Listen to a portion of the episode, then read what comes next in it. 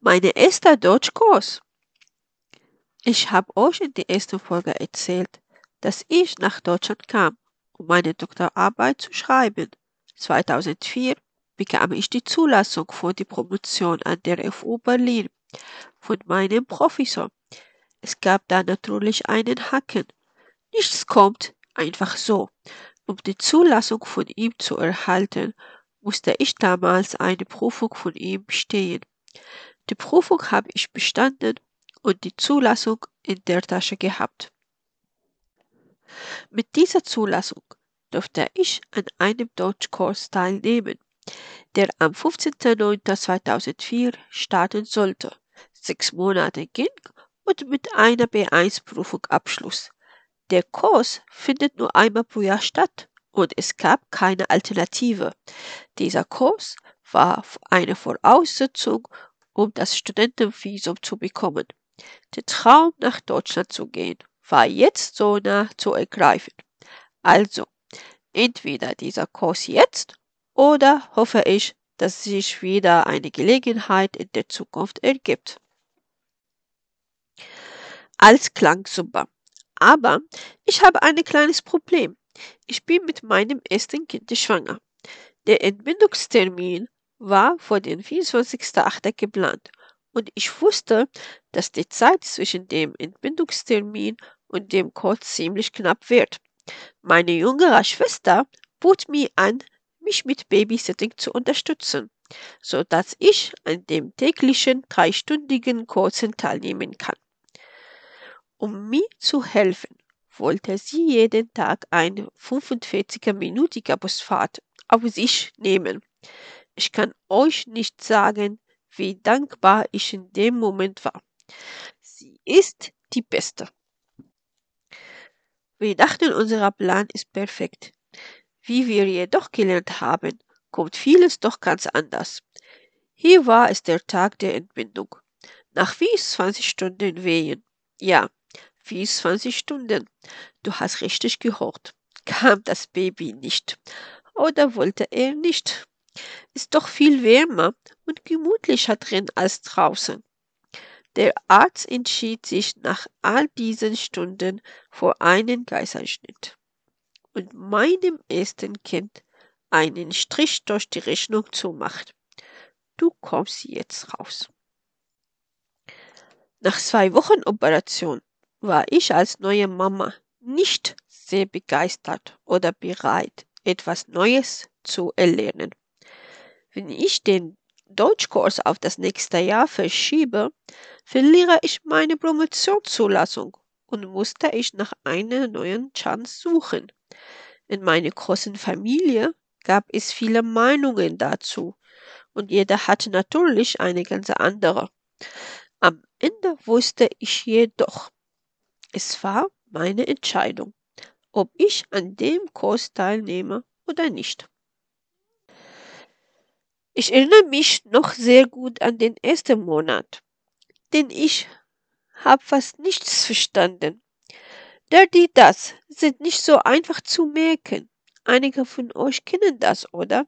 Es steckt viele Energie, diverse Strategien und Taktiken darin, um die richtige Verwendung zu beherrschen. Energie, die ich noch nicht aufbringen konnte. Meine Lehrerin hatte schon gedacht, ob ich mich wohl im Kurs verirrt hätte. Bis eine Klassenkameradin ihr erklärte, ich sei erst Mutter geworden und einen Kaiserschnitt hinter mir hatte. Danach hat sie verstanden, warum ich mehr Zeit brauchte. Als ich nach drei Monaten einen Platz für mein Baby bei einer Tagesmutter gefunden habe, zufällig neben meiner Sprachschule, konnte ich sogar in die Pausen stillen. Die ganzen Anstrengungen und Schmerzen waren wie weggeblasen, als ich die Deutschprüfung beim ersten Mal bestanden hatte. Es war schwer, aber ich habe es geschafft. Sofort nach Deutschland ging es dann aber nicht. Auch in Syrien können die Bürokratie sehr, sehr langsam sein. Die erste Phase an der Uni hat viel Zeit in Anspruch genommen. Es vergingen zweieinhalb Jahre, bis ich in den Flieger nach Deutschland einstieg. In diesen zweieinhalb Jahren habe ich meinem Sohn seinen Bruder zur Welt gebracht. Es war nicht mein Plan, dass ich wieder schwanger werde, bevor ich nach Deutschland komme. Jedoch war es mein Schicksal. Und hier wartete meine nächste Herausforderung und eine neue Erkenntnisse über Deutschland. Ich war mir sicher, dass ich das neue geborene Baby mitnehmen darf. Das ist ja ein Baby. Falsch gedacht. Sein Visumantrag wurde abgelehnt. Obwohl ich schon bei äh, Beantragung einen Kita-Platz in Berlin gefunden hatte und eine schriftliche Bestätigung von der Kita vorlegen konnte. Damit hätte ich der Traum des Verwaltungsmitarbeiterins sein müssen. Naja, ich finde jede Erfahrung, ob sie gut oder schlecht ist, ist letzten Endes eine gute Erfahrung, aus der wir Menschen lernen können.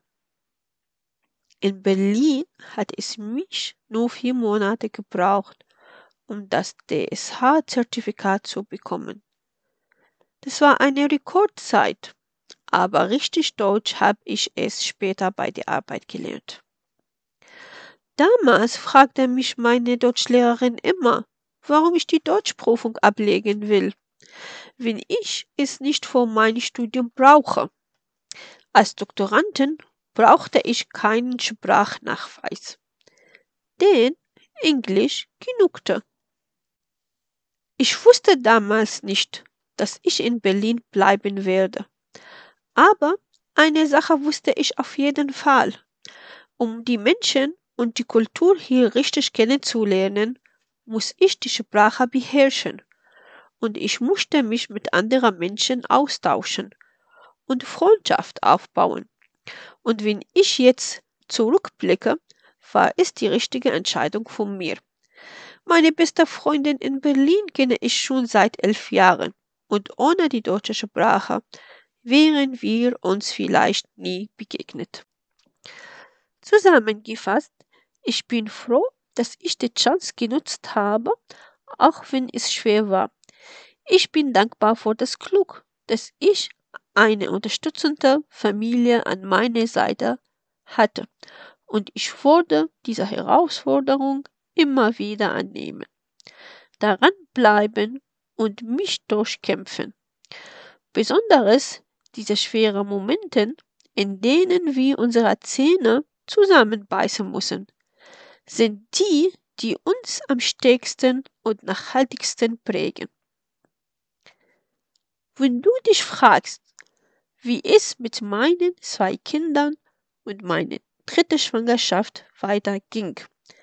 Dann schalte wieder ein bei meiner nächsten Folge.